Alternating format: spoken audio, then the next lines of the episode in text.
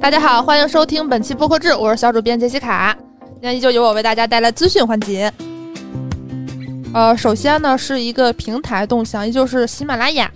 他们最近开始发布有奖话题创作任务。目前呢是在二零二二年的十二月二十一号到二三年的一月二十一号发布了一个叫“那些流量不够的尴尬瞬间”话题。呃，创作者可以围绕这个话题创作作品。然后你可以在蜜声平台的任务广场上接单，可以按照最后的节目效果瓜分他们的这个现金奖池。这个活动也不是一次性的，它以后会常态化发布，估计每个月都会有类似的活动。就是在蜜声的任务广场里，你可以看到现在的哪些话题，同时你投稿的时候，你可以下面的或者有一个话题选项，下面会有一个报或者是奖。基本上，如果是那个的话，它就是代表说这个话题它是有一定的商业性质的。如果你参与了这个活动，你是有机会参与瓜分现金的。如果大家想让自己的节目有些商业化的机会，可以紧紧的关注蜜生的这个任务广场。下一条播客动态呢，是一个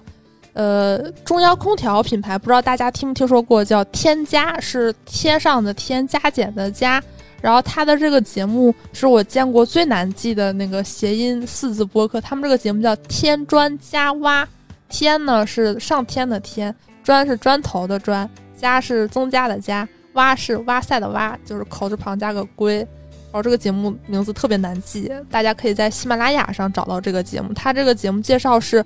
添一点专业，加一点哇塞。每期将通过各行各业普通人的访谈，围绕职场搬砖故事话题展开。首期节目中是主持人和竹内亮导演的团队商务小野，还有一个呃做自媒体的嘉晨来讨论中国和外国生活方式的异同，以及作为影视工作者的感受和思考。然后这个节目其实本身做的还是不错，但这个名字确实是太难记了。然后它这个品牌是做中央空调的，但是它的这个节目内容并不是特别硬，而是围绕大家的生活来展开。如果感兴趣的话，大家可以在喜马拉雅搜索。然后下一条动态呢，还蛮有意思的，就是 又是一条关于付费节目形式的探索。嗯，上次我们报这个还是任宁他们之前做的一个，我忘了英文名什么，就是说好像是比如说达到一千人付费，那这个节目所有人都可以听。就任宁好像蛮擅长这种形式。那这次探索也是有任宁的参与。先大概介绍一下这个的背景，就是博物志的主创婉莹，他前阵在刷小红书看到一个农村的房子的推送。啊，有点心动，然后结果，反正在种种原因之下吧，他就把那个房子租下来了，和他的伴侣波比，还有迟早更新的主创任宁和锵锵，他们四个人一起搬到了这个上海青浦的乡村小房，他们起名叫别来馆。呃，他们四个虽然不是可能不会一直住在那里，但是会把这个当成一个呃自己的另一个住所吧。然后同时，他也会围绕这个地方来创作一系列的播客节目。他这个节目叫《别来年见》，然后它会有四季，就是目前上线的是这个寒，呃，然后它这个形式的探索是在哪里呢？就是这个节目它的价格档位是大家可以选的，最低档十二，最高档是三百二十八，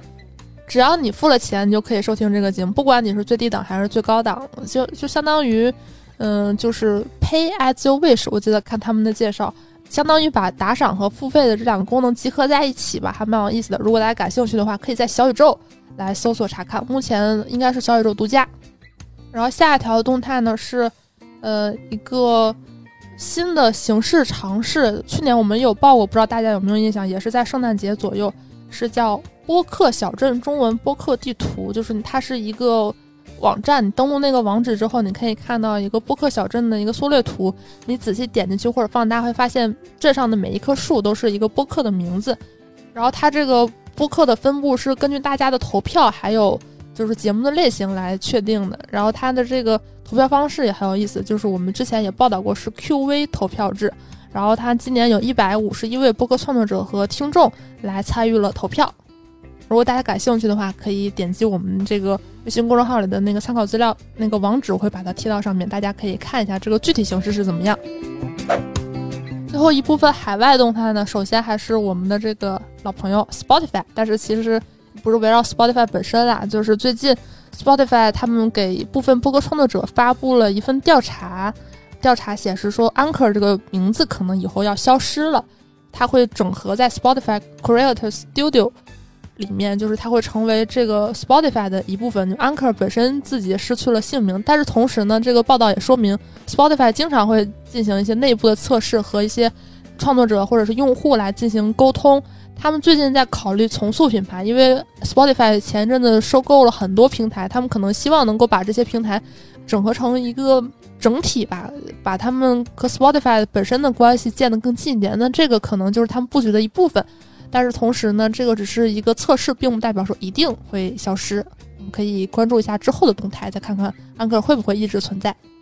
最后一条动态呢是 Adobe 的一个小动向，他们之前二一年十二月就已经披露了一个 project 叫 Sasta，然后 p o News 发现呢，他们这个项目后来改名了，然后现在又改名了，最后变成了 Adobe Podcast Beta。它提供了很多针对于播客的功能，比如说 Descript，它有一个独特的功能，就是你可以看着文稿剪节目，你不用看着波形。那相当于可能就是有很多人喜欢，就比如说剪节目的时候，他先生成文字稿，他再把一部分删掉。那这样的话呢，他就不用就是再剪一遍，直接通过文字上的一些改变就可以调整上这个。然后还有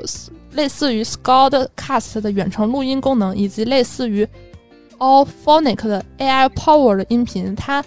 总体来讲就是更针对于播客，因为大部分人现在剪节目可能都是用 AU，也是 Adobe 旗下的，那它的那个功能可能更偏向于声音或者音乐方向的，我具体不太了解，但是确实这个功能听起来的话更针对播客，而且也可以在网页端使用，目前还在测试阶段，如果大家感兴趣的话可以尝试一下。好，以上就是本周播客动态，我们下周再见。